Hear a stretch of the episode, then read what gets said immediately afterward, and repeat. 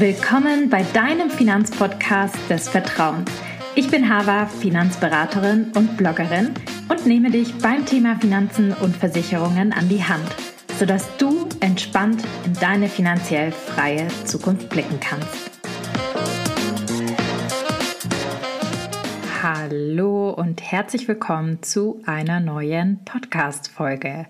Heute habe ich euch eine sehr interessante Frage mitgebracht und zwar, was passiert eigentlich, wenn der ETF-Anbieter pleite geht? Im ersten Augenblick klingt es erstmal sehr beängstigend, doch könnt ihr bei dem Thema aufatmen, das kann ich euch jetzt schon sagen, denn das Vermögen innerhalb des Fonds ist als Sondervermögen auf besondere Weise geschützt. Wie genau und was das für dich bedeutet, erfährst du in der heutigen Podcast-Folge. Also, bevor wir dazu kommen, was passiert, wenn der ETF-Anbieter insolvent geht, möchte ich kurz nochmal über das Thema ETFs sprechen und was denn überhaupt ein ETF ist, für all diejenigen, die die Podcast-Folge vielleicht das erste Mal hören. Ich möchte mich natürlich auch möglichst kurz halten, weil ich glaube, das Thema haben wir schon zu Genüge in ganz, ganz vielen anderen Podcast-Folgen durchgekauert. Deshalb einmal so ein bisschen zusammengefasst für die Hörerinnen und Hörer, die eben Folgen querbeet hören und deswegen an dieser Stelle noch Aufklärungsbedarf haben. Also ein ETF ist quasi die Abkürzung für ein Exchange Traded Fund. Im Wesentlichen ist es eine Art von Fonds, der eben an der Börse gehandelt wird. Also das sagt quasi der Name aus, ein börsengehandelter Indexfonds. Das Ganze kannst du dir bildlich wie einen Obstkorb vorstellen. Ich bringe dieses Beispiel super gerne. Der Fondsmanager entscheidet quasi dabei, welches Obst bzw. welche Aktie genau in den Korb kommt. Also ihr könnt euch das immer so vorstellen. Ein Fonds ist quasi einfach ein Korb, wo ganz, ganz viele verschiedene Aktien aus verschiedenen Ländern und Branchen mit drin sind. So. Und wenn ihr jetzt zum Beispiel euch so einen Obstkorb anschaut, wo eben auch ganz viele verschiedene Obstsorten drin sind aus verschiedenen Ländern, dann kommt es dem sehr, sehr nahe. Ja, und nach irgendwelchen Kriterien muss natürlich so ein Fonds zusammengestellt werden. Also sprich, ähm, oder so ein Obstkorb. Ähm, man sagt halt, ich mache jetzt einen tropischen Obstkorb, wo ich halt irgendwie eine Einkaufsliste habe. Das wäre eine Möglichkeit. Oder ich habe einen Fondsmanager, der halt schaltet und waltet und guckt, welches Obst ich in diesen Obstkorb reinkaufen kann, welches Obst ich vielleicht verkaufe, wenn es schlecht wird und co. Ersteres, also quasi nach einem Index gerichtet, nach einer Einkaufsliste, wäre ein ETF. Hier würde man zum Beispiel in einen Einkaufsladen gehen und dann hat man eine Einkaufsliste dabei. Da steht dann drauf Deutscher Aktienkorb. Das heißt, ich nehme die 40 größten Unternehmen aus Deutschland in diesen Korb mit rein oder halt ein deutscher Obstkorb. Ich kaufe nur Pflaumen, Äpfel und Birnen oder so. Und diese Einkaufsliste bildet eben der Index ab. Es gibt verschiedene Indizes, äh, die man sich angucken kann, auf die ETFs auch quasi zusammengebaut werden, wie zum Beispiel der MSCI World, ähm, wo eben 80 Prozent der größten marktkapitalisierenden Unternehmen weltweit in entwickelten Ländern abgebildet werden sollen. Dann gibt es natürlich auch noch ganz, ganz viele andere Indizes wie Europa und Co, die eben diese Einkaufslisten abbilden. Wenn du also in einen solchen Fonds investierst ähm, oder eben Anteile davon kaufst, dann kaufst du eben nicht Anteile von jeder einzelnen Obstsorte, sondern du kaufst halt sozusagen einen Schöpflöffel aus diesem Obstkorb. Du hast quasi einen Anteil an diesem Gesamtobstkorb und so ist es eben auch. Du hast quasi einen Anteil an diesem Aktienkorb, wenn du eben ETFs einkaufst. Wenn du noch mehr und detailliert zum Thema ETFs wissen möchtest, dann kann ich dir die Podcast-Folge empfehlen. Was sind ETF-Fonds und was haben sie mit Obstkörben zu tun? Den Link dazu packe ich in die Show Notes. Hör unbedingt dazu dann da mal rein. Was jetzt für uns ganz, ganz wichtig ist in dieser Thematik, ist natürlich, was ist ein ETF-Anbieter? Hier muss man ein bisschen differenzieren, weil das leider viele falsch machen. Also es gibt einmal den Indexanbieter, also denjenigen, der den Index definiert, zum Beispiel, also diese Einkaufsliste, zum Beispiel eben MSCI, ein sehr bekannter, oder DAX oder S&P 500. Das sind wirklich Unternehmen, die diese Indizes, diese Listen, diese Einkaufslisten erstellen. Das ist aber nicht unser unser ETF-Anbieter. Das ist einfach nur derjenige, der die Liste zur Verfügung stellt, wie dieser Korb zusammengestellt werden soll. So, dann gibt es aber den wichtigen Teil und zwar den ETF-Anbieter, also derjenige, der diesen Obstkorb nach der Liste zusammenstellt. Das ist immer ein sogenannter Vermögensverwalter, eben ein Unternehmen als Vermögensverwalter. Bekannte im ETF-Bereich gibt es einige. Beispiele dafür sind zum Beispiel iShares, dahinter steht BlackRock als größter Vermögensverwalter weltweit oder Amundi ähm, oder von X-Trackers, wo DWS und die Deutsche Bank dahinter steht. Also es ist quasi immer eine Vermögensverwalter, Bank etc., irgendeine Art von Unternehmen, von Finanzinstitution, die dahinter steht und eben diesen Fonds gestaltet, zusammensetzt nach dieser Einkaufsliste. Das heißt, wenn ihr einen ETF habt, wo steht iShares MSCI World, dann ist der iShares derjenige, der den ETF anbietet und derjenige, den wir suchen, wenn es um eben eine Insolvenz geht und nicht MSCI oder so, weil das ist einfach nur die Indexliste. So, jetzt kommen wir nämlich auch zurück zur Frage, was passiert, wenn der ETF-Anbieter, also in dem Beispiel eben ein Anbieter wie iShares, wie Xtrackers, wie Amundi oder sonstiges, insolvent geht? Was passiert mit meinem ETF? Zuerst mal ein allgemeiner Hinweis, und zwar ist es so, dass ETF-Anbieter bzw. Vermögensverwalter, die Institutionen, die dahinter sind, die unterliegen wirklich sehr, sehr strengen gesetzlichen Auflagen von der BaFin und Co. Ähm, ich glaube, strenger geht's gar nicht, ja. Aber das sind so mit Regularien, die eben in Europa gesetzlich vorgeschrieben sind und eben die BaFin, die Finanzaufsicht hier in Deutschland unter anderem eine Institution ist, die das überwacht. Aber natürlich können diese Unternehmen bzw. Vermögensverwalter wie jedes andere Unternehmen auch insolvent werden. Deswegen ist es verständlich, dass du dir vielleicht Sorgen machst, äh, ob dein Geld im Falle einer Insolvenz von dem ETF-Anbieter wirklich sicher ist. Zunächst einmal sollte man eben dazu wissen, dass der ETF-Anbieter und der ETF selbst getrennte Rechtseinheiten sind. Das bedeutet, dass der ETF-Anbieter zwar insolvent gehen kann, dieser Fall aber keinen direkten Einfluss auf die Vermögenswerte des ETFs hat. Mit anderen Worten, das investierte Geld gehört dir und ist nicht vom Insolvenzfall des ETFs-Anbieters betroffen. Das fällt nicht in die Insolvenzmasse des ETF-Anbieters. Ganz, ganz wichtig, weil es ist rechtlich als Sondervermögen gekennzeichnet. Auch wenn beispielsweise der Depotanbieter, der Depotanbieter ist jetzt kurzer Einschub, darüber bespart man seine ETFs oder investiert eben in ETFs, zum Beispiel Trade Republic, Scalable, Capital, Inkdiba etc. Da gibt es ja ganz, ganz viele Depotanbieter, Online-Broker, aber auch klassische Banken bieten Depots an. Ähm, das ist nochmal wichtig zu wissen, weil ich brauche ja diese digitale Geldbörse quasi, um meine ETFs, meine Wertpapiere zu kaufen. So, und wenn jetzt beispielsweise ein Depotanbieter pleite geht, geht, handelt es sich hier immer auch um Sondervermögen. Das Geld ist ja im Unternehmen investiert und liegt eben nicht auf dem Konto einer Bank herum, wo es ähm, das Bilanzvermögen und somit auch, sag ich mal, das Vermögen der Bank ähm, ja, erweitert, so dass es auch als Vermögen der Bank zählt. Das ist jetzt ein bisschen komplizierter gesagt, als es wirklich ist. Ähm, wir kommen aber gleich nochmal dazu. Es ist einfach wichtig zu verstehen, dass dein Geld Sondervermögen ist, weil es ja in andere Unternehmenswerte investiert wird und rechtlich deshalb komplett separiert ist vom Vermögen eines Vermögensverwalters wie iShares und Co. oder auch vom Vermögen einer Bank, wo das Depot liegt. Es ist ganz, ganz wichtig zu verstehen. Es ist wirklich 100 Prozent geschütztes Sondervermögen. Sondervermögen. Jetzt mal zum Praxis-Case. Was passiert mit den Vermögenswerten von so einem ETF? Geht der ETF-Anbieter pleite, bestellt eben die Börsenaufsichtsbehörde einen Treuhänder, der die Aufgabe bekommt, das Fondsvermögen zu verwalten. Der Treuhänder ist dann dafür verantwortlich, sicherzustellen, dass die Vermögenswerte des ETFs im Interesse der Anleger gehalten und verwaltet werden. Im Falle von einer Insolvenz des ETFs-Anbieters würde der Treuhänder dafür sorgen, dass eben ein anderer Anbieter den ETF übernimmt oder dass die Vermögenswerte des ETFs verkauft werden, um das Geld an die Anleger zurückzugeben. Das heißt also für dich, geht der ETF-Anbieter insolvent, sind die Vermögenswerte des ETFs geschützt. Du als Anleger hast dein Geld dann also nicht verloren. Sehr, sehr gut oder super Nachricht für uns. Entweder wird der Fonds ja eben von einem anderen Anbieter übernommen oder du bekommst dein Geld aus dem ETF inklusive der Rendite zurück.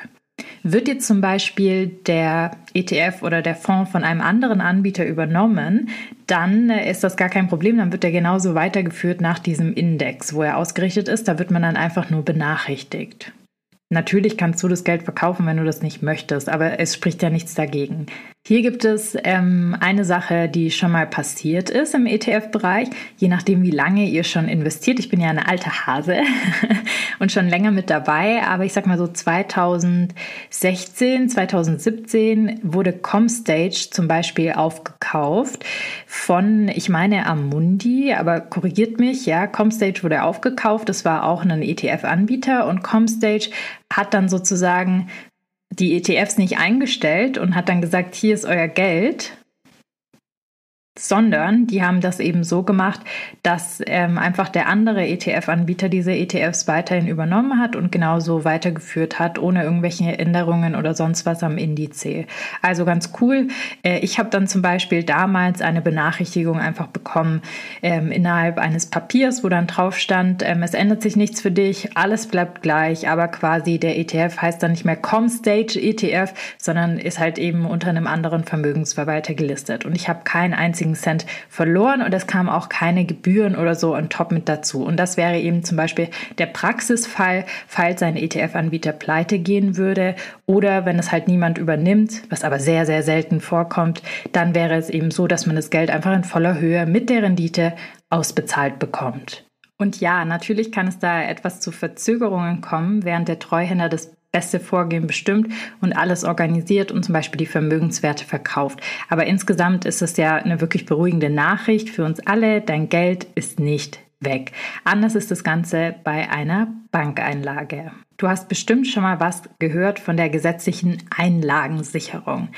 Die besagt nämlich, dass das Vermögen von Bankkunden grundsätzlich bis 100.000 Euro pro Anleger pro Kreditinstitut geschützt ist. Das heißt, immer darauf achten, dass man eine Bank hat, in der eben die gesetzliche Einlagensicherung aus der EU gegeben ist. Ganz, ganz wichtig, weil für Nicht-EU-Banken gilt wieder anderes Recht, also wirklich Europäische Union und sein Geld auf mehrere Banken verteilen. Das streut nämlich natürlich das Risiko. Ich würde nie, nie, nie, nie, nie, nie, nie niemals mehr als 100.000 Euro auf einem einzigen Bankkonto bei einer Bank lassen, weil einfach die gesetzliche Einlagensicherung dann nicht gegeben ist. Und ich würde sowieso nicht so viel Geld auf einem Bankkonto horten, egal ob Festgeld oder sonst was, weil bei der hohen Inflation bringt das leider nicht so viel Rendite. Da ist es schon besser, das Geld langfristig auch zu investieren. Aber das wieder an anderer Stelle, da spreche ich ja ganz, ganz viel drüber. Heute geht es jetzt erstmal darum, wie ist dieses Geld einfach geschützt. Damit das Ganze jetzt so ein bisschen happiger, haptischer wird für dich, habe ich mal verschiedene Szenarien mitgebracht, also unterschiedliche Summen an Geld, ähm, die unterschiedlich investiert sind und was das für dich quasi im Recht bedeutet, falls irgendein Anbieter pleite gehen würde. Wir fangen an mit dem Beispiel 20.000 Euro. Beispiel Nummer 1, 20.000 Euro auf der Bank. Und jetzt meldet die Bank Insolvenz an. Hier greift die gesetzliche Einlagensicherung, vorausgesetzt natürlich ist es eine Europäische Unionsbank. Da deine 20.000 Euro unter den 100.000 Euro der gesetzlichen Grenze liegt, wird dein Geld von der gesetzlichen Einlagensicherung geschützt. Allerdings sind hier die Prozesse im Falle einer Bankeninsolvenz etwas komplizierter. Also es kann ein bisschen dauern, bis man sein Geld natürlich wieder zurückbekommt. Wichtig ist hierbei natürlich auch nochmal zu sagen, dass die Wahrscheinlichkeit von einer Bankeninsolvenz in der Regel sehr gering ist, weil das ein sehr stark regulierter Bereich ist und durch die BaFin eben sehr, sehr viele Vorschriften ähm, ja befolgt werden müssen, die sicherstellen, dass diese Bank finanzstabil ist. Szenario Nummer zwei. Wir haben jetzt 20.000 Euro in eine Aktie investiert. Das Unternehmen der Aktie geht pleite. Wenn du die gesamten 20.000 Euro in eine einzelne Aktie investierst und das zugehörige Unternehmen pleite geht, kann das ein sehr riskantes Unterfangen sein. Denn wenn das Unternehmen insolvenz wird, bedeutet das in der Regel, dass deine Aktie an Wert verliert und schließlich wertlos ist. Warum? Bei einer Einzelaktie bin ich immer direkt am Unternehmen beteiligt. Das heißt, ich werde Miteigentümer und kriege dafür einen Anteilsschein. Wenn ein Unternehmen pleite geht, dann könnt ihr euch vorstellen, sinkt dieser Wert des Anteilsscheins, weil ja dieses Unternehmen nichts mehr wert ist. In diesem Fall könnte es eben passieren, dass dein gesamtes Investment verloren geht bzw. an Wert verliert. Deswegen ist es wichtig, Schutzmaßnahmen zu treffen, die dich eben vor so einem Totalverlust schützen können. Wie zum Beispiel Diversifikation. Indem du dein Geld eben auf mehrere Aktien verteilst, minimierst du dein Risiko. Ganz, ganz einfaches Prozedere. Ja, wenn ich 50 Aktien habe statt eine einzelne Aktie, wo ich 20.000 Euro investiere und dann geht einer vielleicht mal pleite, dann habe ich hier vielleicht ein Verlustrisiko von 1.000 Euro, nicht eben von 20.000 Euro, je nachdem, wie viel man halt in das Unternehmen reingelegt hat. Deswegen bin ich ja auch so ein großer Fan von ETFs. Hier kannst du sehr einfach dein Risiko auf hunderte von Unternehmen, verschiedenen Ländern und Branchen und vielleicht sogar Anlageklassen aufteilen und richtig, richtig gut diversifizieren, was insbesondere für Anfänger sehr, sehr gut ist und für diejenigen, die einfach langfristig entspannt investieren wollen und sich über sowas keine großen Gedanken machen möchten. Jetzt haben wir Szenario Nummer drei. Man hat 20.000 Euro in einen ETF investiert. Ein Unternehmen, das sich eben in diesem ETF-Portfolio befindet, also in diesem Korb, meldet Insolvenz an. Ein ETF investiert normalerweise in eine Vielzahl von Unternehmen und Branchen und das Risiko zu minimieren und eben eine breite Diversifikation zu erreichen. Wenn du in ein ETF investiert hast und eines der im Portfolio enthaltenen Unternehmen insolvent wird, Beispiel in den letzten zwei, drei Jahren war Wirecard zum Beispiel, hat das normalerweise nur begrenzten Einfluss auf den ETF insgesamt. Im Falle von einer Insolvenz von diesem Unternehmen, das sich im ETF-Portfolio befindet, wird der Wert des ETFs wahrscheinlich ein wenig sinken. Das liegt daran, dass der Wert der Aktien des insolventen Unternehmens im ETF sinken und sogar auf Null fallen können. Allerdings wird dieser Verlust normalerweise durch die Wertentwicklung eben anderer Aktien im ETF ausgeglichen, die sich positiv entwickeln. Meistens merkt man sowas überhaupt nicht in einem ETF. Es ist jedoch wichtig zu beachten, dass nicht alle ETFs gleich sind und einige ETFs eben mehr Risiken aufweisen können als andere. Beispielsweise können spezialisierte ETFs, die sich auf bestimmte bestimmte Branchen oder bestimmten Länder konzentrieren, ein höheres Risiko haben als jetzt breit diversifizierte ETFs. Es ist deshalb eben sehr, sehr wichtig, die Zusammensetzung vom ETF-Portfolio sorgfältig zu prüfen und das Risiko wirklich gut zu verstehen, bevor man investiert. Szenario Nummer 4. Wenn du in einen ETF investierst, musst du auch eben einen Depotanbieter auswählen, der dir den Kauf und Verkauf von ETF-Anteilen ermöglicht und dein Vermögen verwaltet. Es ist wichtig zu wissen, dass der Depotanbieter eben, wie gesagt, nicht dasselbe ist wie der ETF-Anbieter. Das haben wir ja vorhin schon besprochen. Und hier ist es so, wenn der Depotanbieter insolvent geht, bedeutet das jedoch nicht, dass deine ETF-Anteile ebenfalls irgendwie verloren sind.